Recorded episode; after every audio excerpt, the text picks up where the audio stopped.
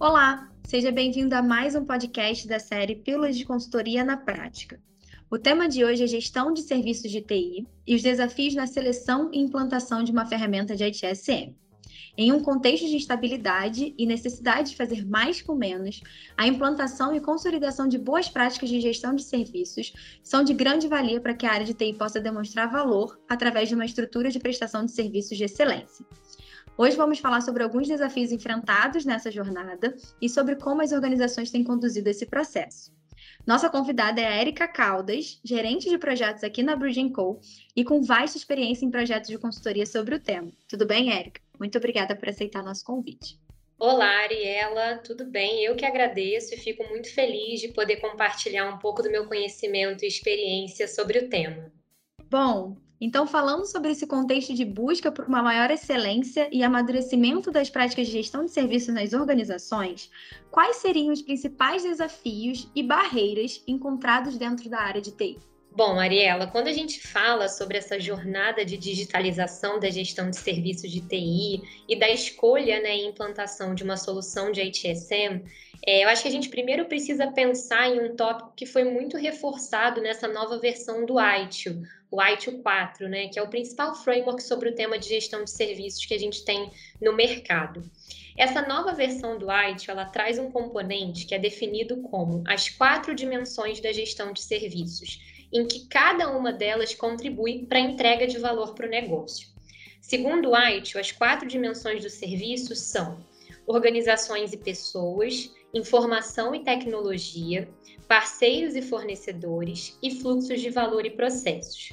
Percebam que tecnologia é apenas uma das quatro dimensões abordadas pelo ITIL, e é aqui que começam as primeiras barreiras nessa jornada pela transformação da gestão de serviços de TI. Muitas empresas acabam focando seus esforços e investimentos na aquisição de uma ferramenta de ponta que abarque diferentes tecnologias como chatbot, inteligência artificial, mas acabam deixando de lado as outras dimensões que precisam caminhar juntas.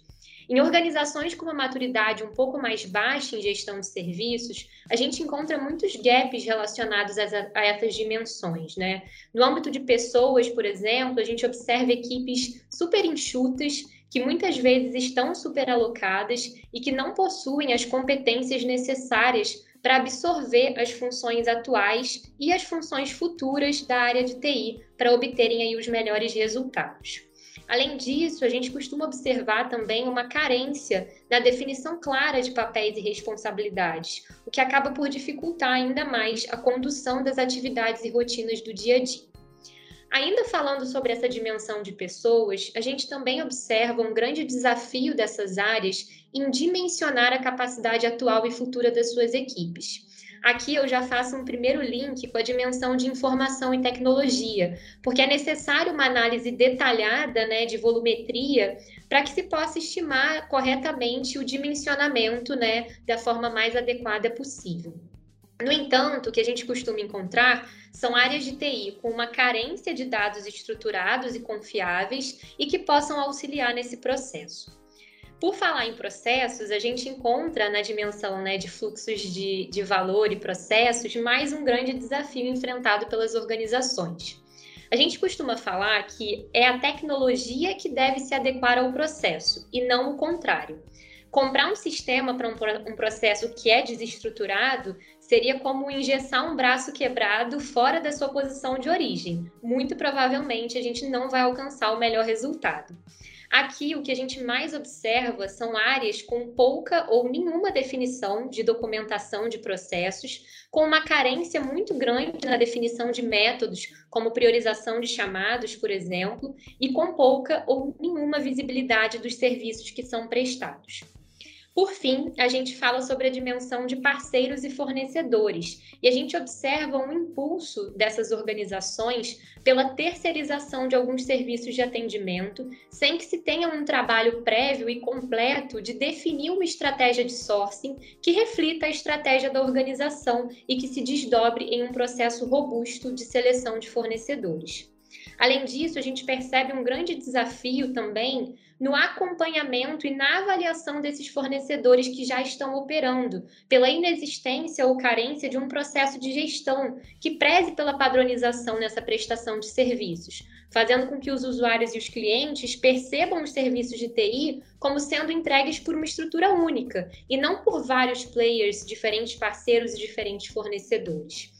É, então, assim, né, resumindo, esses são apenas alguns dos muitos desafios que a gente observa é, nas organizações que buscam né, esse amadurecimento e essa digitalização na gestão de serviços. Mas para finalizar esse tópico, eu queria reforçar algo que eu imagino que tenha ficado claro aí ao longo da minha fala. É impossível falarmos de cada uma dessas quatro dimensões de forma individual sem referenciarmos as outras. Por isso, a importância delas caminharem juntas e de tentarmos equilibrar os esforços e investimentos buscando endereçar os gaps de cada uma delas. Érica, considerando então esses principais desafios e a sua experiência prática em projetos sobre o assunto, como você tem percebido a condução deste processo nas organizações para que tenham sucesso em uma iniciativa de implantação de soluções de ITSM? Perfeito, Ariela. Como eu mencionei na minha fala anterior, é, primeiramente, é muito importante né, que uma iniciativa como essa envolva as quatro dimensões da gestão de serviços.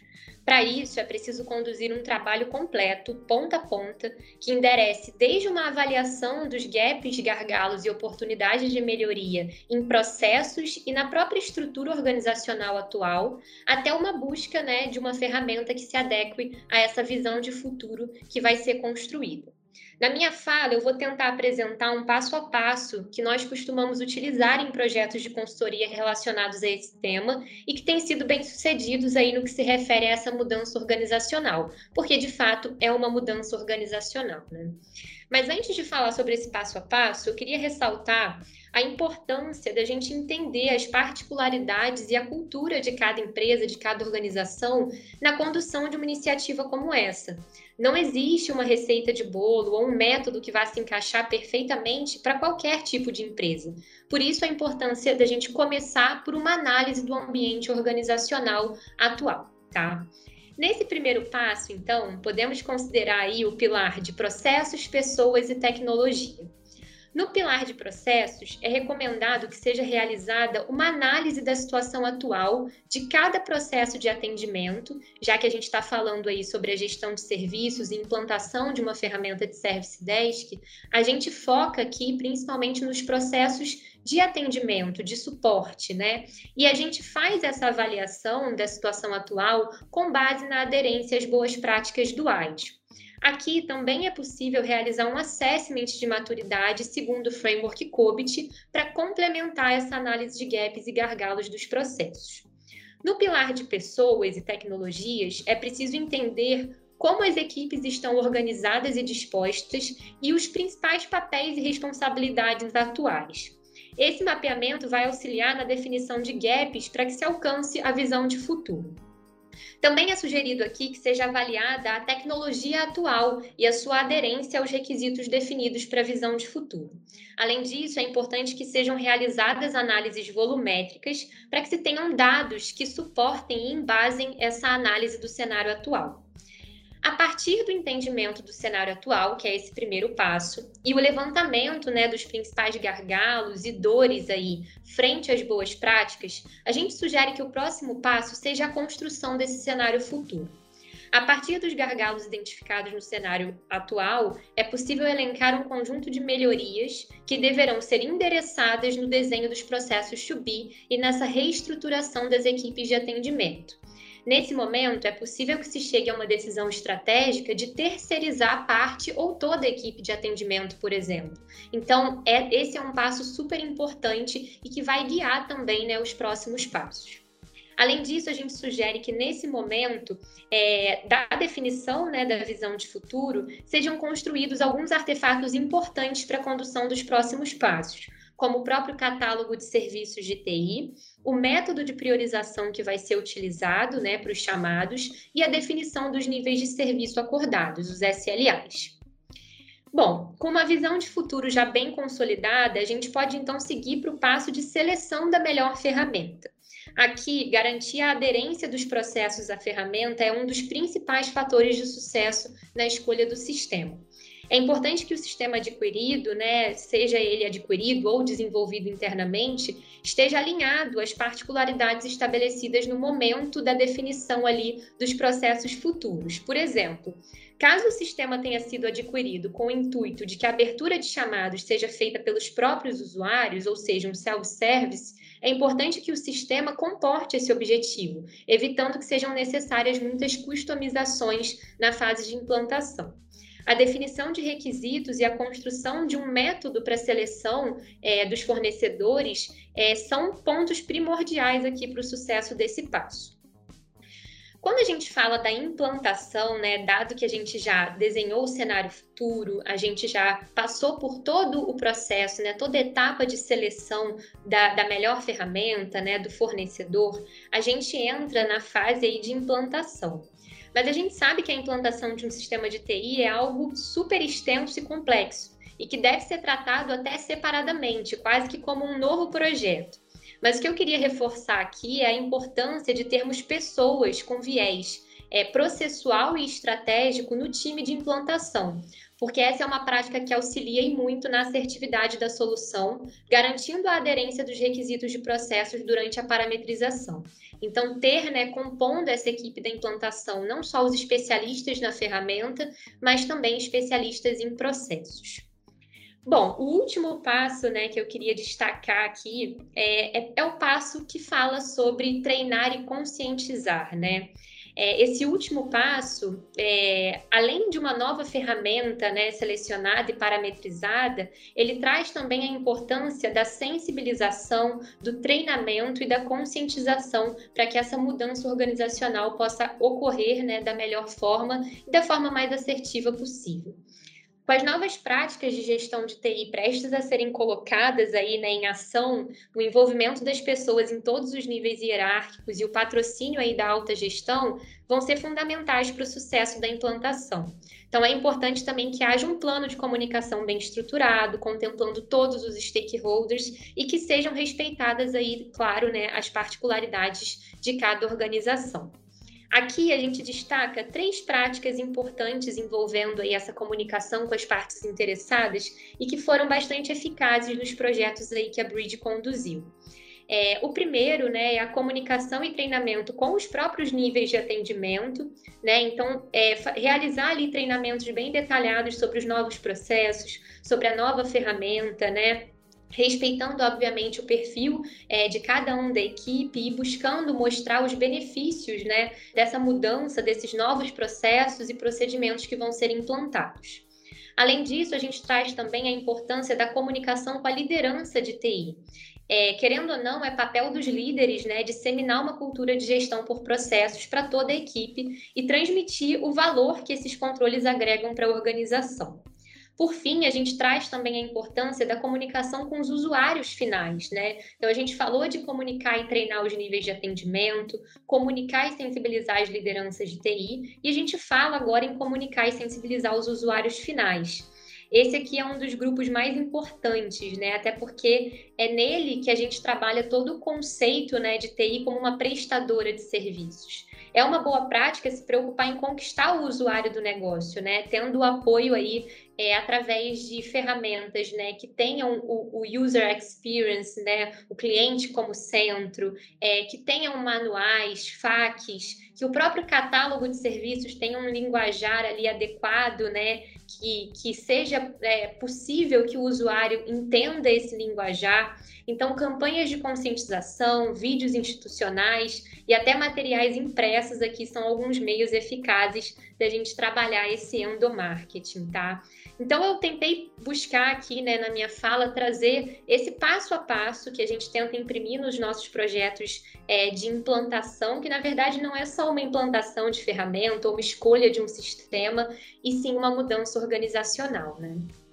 Érica, durante sua fala, conseguimos já extrair algumas boas práticas relacionadas a cada passo que você destacou e foi super esclarecedor. Então, antes de encerrarmos, você gostaria de elencar algumas dicas específicas? Olha, Ariela, eu acho que a gente pode fazer quase que um apanhado geral, né? Um resumo aí da, das principais dicas que eu já fui trazendo ao longo da minha fala, mas eu, eu acho que é importante a gente reforçar e destacar aqui, né? Acho que o primeiro ponto é, é a questão de realmente a gente olhar para as quatro dimensões da gestão de serviços em uma iniciativa como essa, né?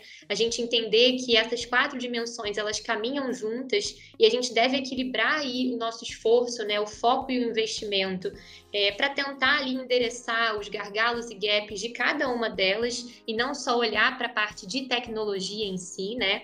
Essas coisas, como eu falei, elas precisam andar juntas. Além disso, né, na condução de um trabalho como esse, é importante destacar é, que é, é necessário a gente olhar para as particularidades de cada organização, por mais que esse seja um passo a passo é, mais genérico, né, a gente precisa entender que cada organização tem uma cultura diferente, tem suas próprias particularidades. Então, aquele primeiro passo da análise do ambiente organizacional, do entendimento da situação atual, é super importante para conduzir o restante do trabalho.